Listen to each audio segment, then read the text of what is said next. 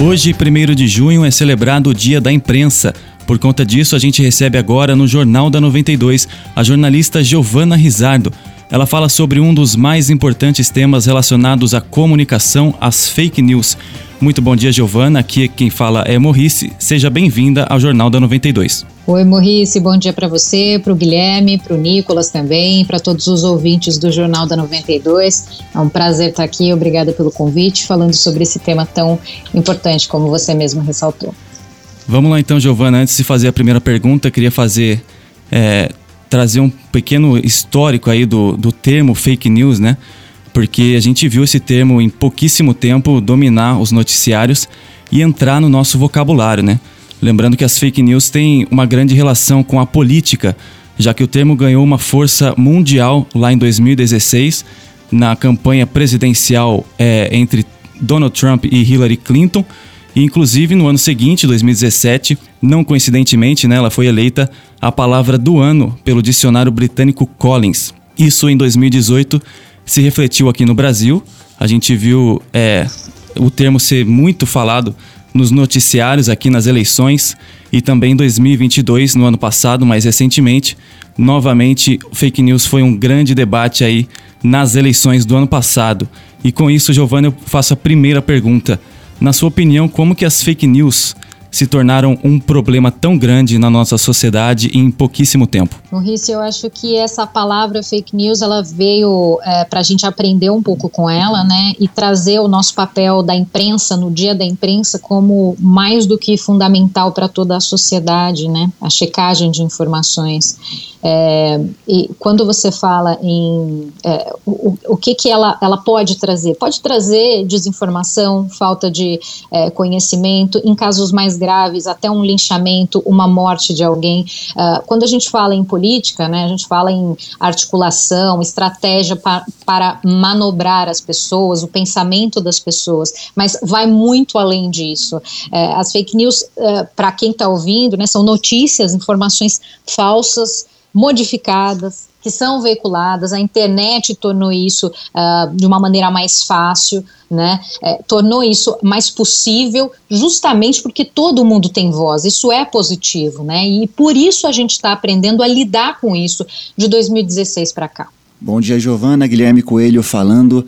Na sua visão, Visto todos esses pontos que você elencou sobre as fake news, quais são aqueles que você considera mais preocupantes, mais negativos para a gente enquanto sociedade? Puxa, eu acho que tem muitos pontos uh, né, que, que podem aí trazer prejuízo à população, mas voltando, resgatando o, a pandemia, por exemplo, né, a questão das vacinas, uh, é, é foram momentos muito difíceis para a gente e, e, e que a, a, nossa voz foi fundamental para as pessoas é, entenderem o que estava acontecendo, a gente tentando ouvir as fontes, ouvir informação de qualidade, fontes técnicas, fontes especializadas e trazer um pouco disso para a população, né? Então, é, o, o, que eu vejo, né, como o principal problema é, é, as pessoas mudarem o dia a dia porque acreditaram numa, em uma coisa que não era verdade, fizeram daquilo uma verdade. Né? É importante a gente ressaltar que o momento em que a gente vive hoje, né, é um período de pós-verdade. É, muitos acadêmicos falam sobre isso, mas é, o que eu quero trazer aqui é que é uma situação em que muitas vezes hoje, né, na nossa realidade, as pessoas têm mais apelo emocional pelo que elas ouvem de informação do que é propriamente um fato. E agora eu vou resgatar novamente. É, no dia da imprensa, jornalistas, a mídia, os meios de comunicação são fundamentais porque eles trazem fatos, eles não trazem é, hipóteses. Então, é, isso precisa ser ressaltado. E a falta, por exemplo, da vacina, né, no caso de pessoas é, que deixaram de se vacinar porque não acreditavam na ciência, né, nós temos diversas situações, linchamentos, mortes, porque alguém postou uma foto que não era uma foto real daque, um, de um criminoso, de uma pessoa que cometeu a, ali um delito, né? Então tudo isso traz um prejuízo enorme para as pessoas. Giovana, eu queria trazer agora as redes sociais para nossa conversa, porque a gente sabe que a grande maioria das fake news são disseminadas no ambiente digital. E aí eu te pergunto, quais são os desafios de combater as fake news nesse ambiente digital onde a fiscalização é limitada? Sim, é, hoje, inclusive, se conversa, se fala muito sobre, sobre a PL, né, das fake news. Há pouco aí a, a votação ela iria ser feita de forma emergencial, mas foi votado para não acontecer dessa forma. Então, assim, é, existe uma forma sim da gente conseguir controlar, regulamentar.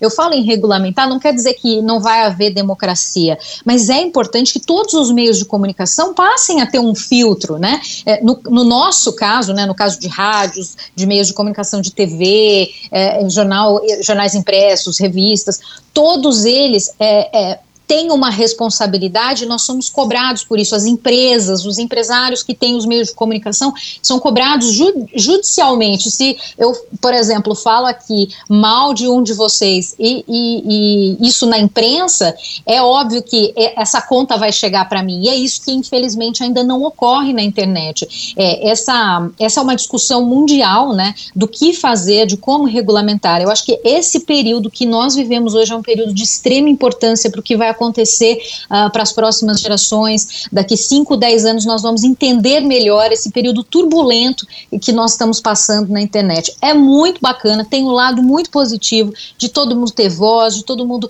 é, poder se comunicar de uma forma é, interessante, inteligente. Tem, tem muitas, muitas, é, muitos movimentos interessantes e importantes que estão acontecendo, mas a regulamentação é fundamental. Então, esse assunto precisa entrar na fila, está na fila, né? Mas precisa entrar de novo em pauta no Congresso e ouvir muitos órgãos, fontes especializadas. Acho importante ouvir também as empresas que trabalham com isso, porque é só assim que a gente vai construir um mundo melhor e sem fake news e com o menos possível né, eh, de fake news aqui, falando de uma forma positiva. E Giovana, você mencionou há pouco sobre esse apego emocional que algumas pessoas têm em relação ao que é verdade e ao que não é, também sobre a PL das fake news, mas em meio a todo esse cenário de tudo que tem acontecendo nos últimos anos, quais são as responsabilidades dos veículos de comunicação na prevenção e combate às fake news, visto tudo isso que a gente anda vendo por aí? Eu, eu acho que a, a, nossa responsabilidade como imprensa é de gerar o melhor conteúdo possível, sempre. Eu acho que esse é, um, é, é a essência da nossa profissão, do que a gente persegue.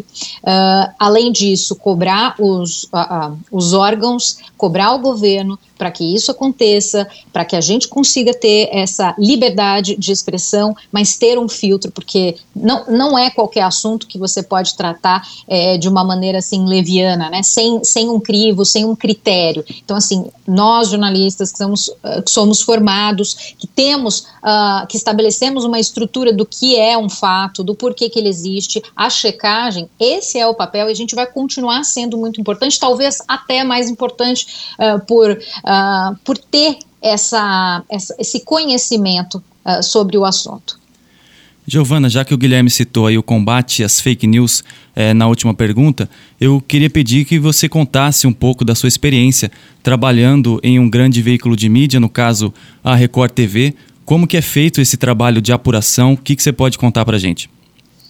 Bom, eu acho que um meio grande, um meio pequeno, uh, seja qual for, uh, o respeito que a gente tem com as pessoas, com os ouvintes, com o telespectador é sempre o mesmo. Então, a checagem de informações, ela começa a partir de uma escuta, de uma agência é, de pessoas que ligam para as fontes é, e, conversam. Dando aqui um exemplo simples, por exemplo, um incêndio que aconteceu, que está acontecendo agora, e tem uma pessoa que vai ligar, vai confirmar se essa informação é verídica, é, quantas pessoas se tem ferido, se não tem. Então, assim, ela passa por diversos crivos. Depois desse primeiro momento, né, de, de da, da checagem da informação, aí vem todo o desenvolvimento, todo o desenrolar é, da, da notícia, né? Que também passa por uma série de, de filtros. Então, um editor de texto, um editor uh, chefe, tudo isso é passado por diversas mãos, diversos olhos, pessoas que estão atentas uh, ah, para chegar da melhor forma possível, é até uh, da mais simplificada possível para todo mundo que está ouvindo, assistindo, lendo. É, essa é a, é a nossa função, inclusive de checagem, né? Porque se não tiver a checagem, não é notícia, é fofoca, é qualquer outra coisa. E Giovana, a gente encara por aí muitas fake news vestidas praticamente como verdades, inclusive quando a gente analisa alguns fatos delas, são fatos verídicos, mas que num todo se tornam inverdades.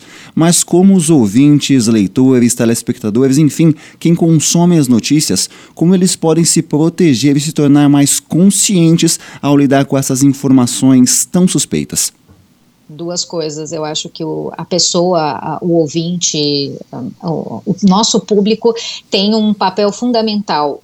Um, em ouvir as mídias, em acompanhar as notícias é, com a imprensa. Acho que é, essa é a forma principal. E segundo, né, é, a gente vê muitos grupos de mensagens né, pelas redes sociais. Uh, que, que fazem um trabalho de, de, encaminhar informações que você não sabe a fonte, uh, essa, essa, informação, um texto de grupo, até você está aqui WhatsApp, por exemplo, né?